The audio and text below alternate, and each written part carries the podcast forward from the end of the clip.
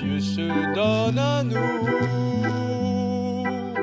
à nous, ses enfants bien-aimés.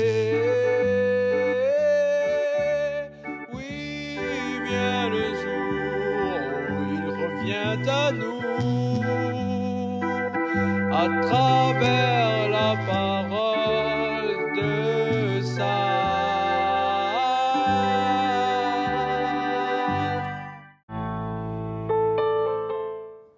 Bien-aimés dans le Christ, bien souvent nous excellons dans l'art de l'inaction, dans l'annonce de la bonne nouvelle du Christ.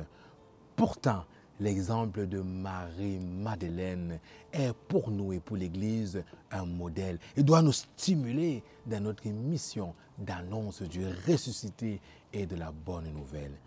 Dans l'évangile de ce jour de Pâques, nous voyons Marie-Madeleine qui se rend. Elle s'aperçoit, elle court trouver et elle dit, voilà résumé en quatre mots, quatre attitudes. Se rendre, vivre une expérience, une rencontre, s'apercevoir, constater. Un fait, ensuite se mettre en route, en course. Ce n'est pas le temps de spéculer, ce n'est pas le temps de réfléchir, ce n'est pas le temps de cogiter. Se mettre en route, trouver les autres, trouver nos frères et nos sœurs et leur dire. On n'est pas chargé de convaincre le monde, de les amener à croire.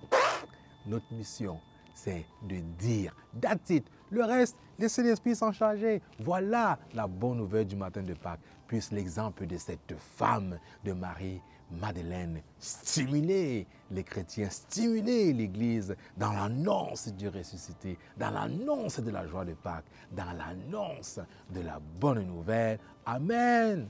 Amen.